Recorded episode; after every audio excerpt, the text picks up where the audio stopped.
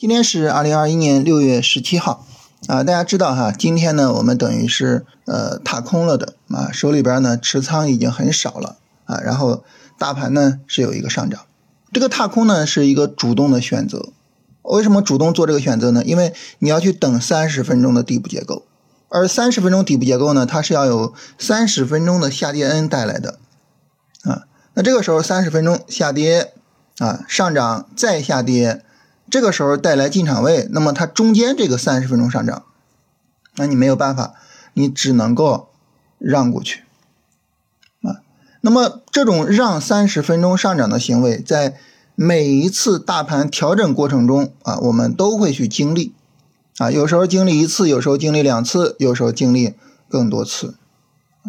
所以呢，对于我们来说，这是我们非常非常习以为常的事情啊。这种踏空呢，也是完全可以接受的啊。我们看这个大盘指数哈，那我我们就不说像这个上证五零啊，最终还是绿的，我们就说涨得最好的创业板指。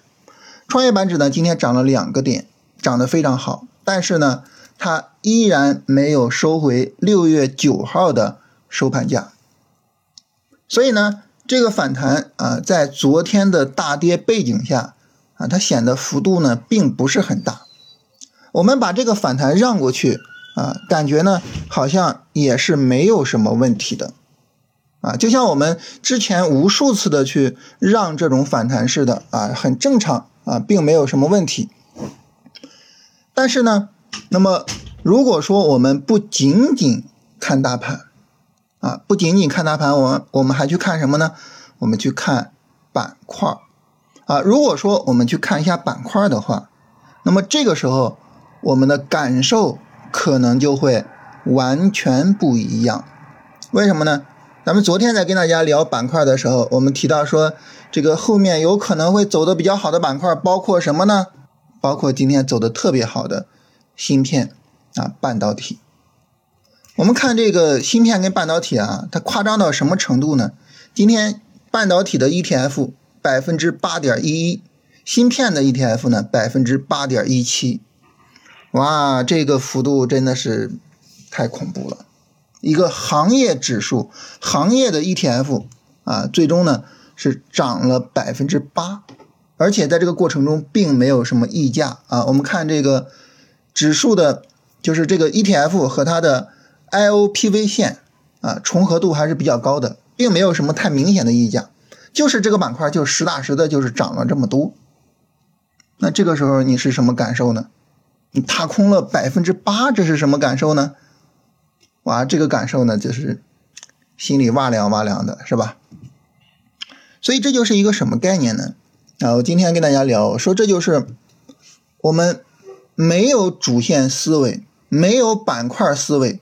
跟我们有了板块思维之后，啊，我们对市场的态度呢，会是不一样的，啊，就是你的知识，它不仅仅改变的是你的认知，它还改变了，就最直接改变了你的眼睛，你眼睛看到的东西不一样了。如果说呢，我们没有这种板块的意识，啊，没有说我做强势板块。啊，我去主动的寻找哪些板块有可能走得好，然后我只做这些板块。没有这种意识，你眼睛里边从选时的角度只有大盘的话，你会觉得今天这个好像也没有什么问题。但是呢，当你有了这种就是强势板块啊，主流板块，我要去跟踪这些板块这种意识的时候，你看过去就完全不一样。所以知识这个东西呢，它不仅仅在。武装我们的头脑，它还在武装我们的眼睛，武装我们的手，啊，武装我们的鼠标，啪啪的点，是吧？啊，还在武装这些东西，啊，这就是知识给我们带来的不同，啊，所以今天呢，在新米团大家聊天的时候，啊，一方面呢是一群持有着半导体股票的人在凡尔赛，啊，另外一方面呢就是在聊，如果我之前没有买。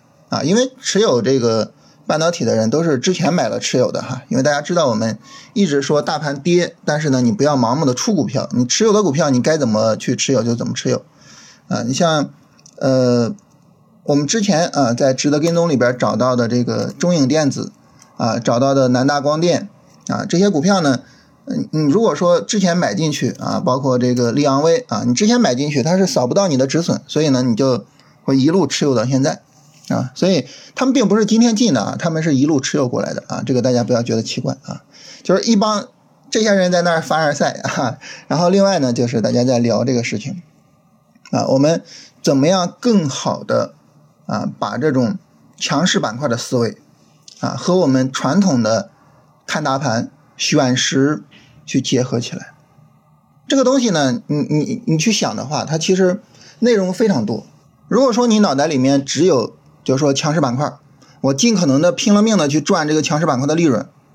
那么大盘呢，一旦走的不好啊，大盘一旦跌的比较凶的话，啊，有可能直接把你捂死在里边，是吧？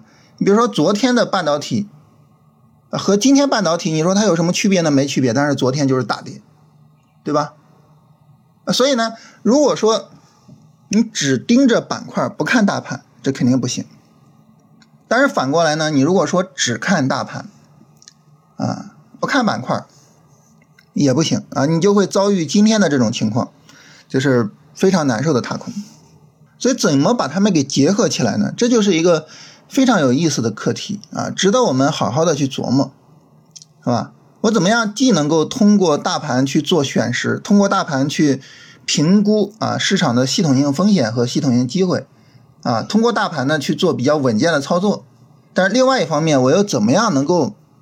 把我提前发现的主流板块，就我我没有发现就不说了，把我提前发现的主流板块，把我能够做到的这些板块，然后呢正儿八经的做到我的账户上，让他们正儿八经的变成利润，对吧？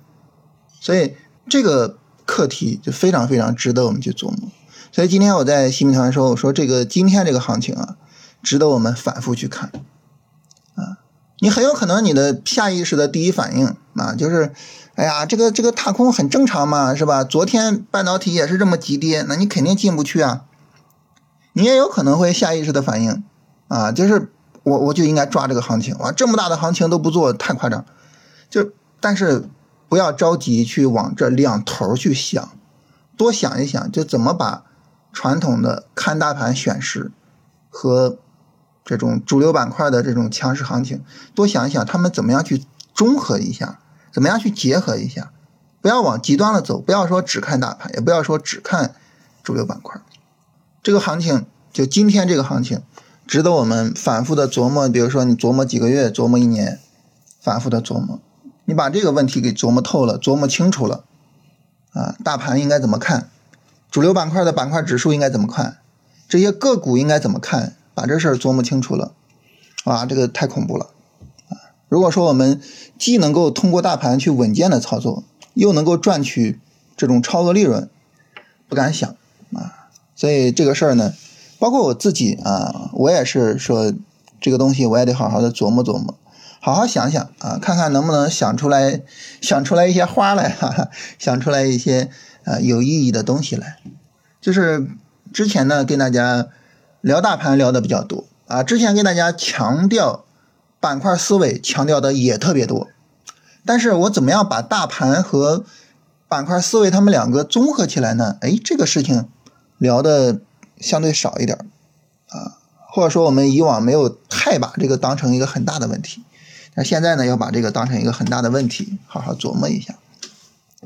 所以等于这是一个新的课题哈，这个在这个方面呢，我也没有多少现成的东西跟大家讲啊，我也需要自己去琢磨。大家呢，如果说有什么想法啊，有什么觉得，哎，这个自己有心得的地方啊，也希望大家呢能够跟我们交流一下，好吧？那这是跟大家聊，就是我们今天的这个比较大的感受哈。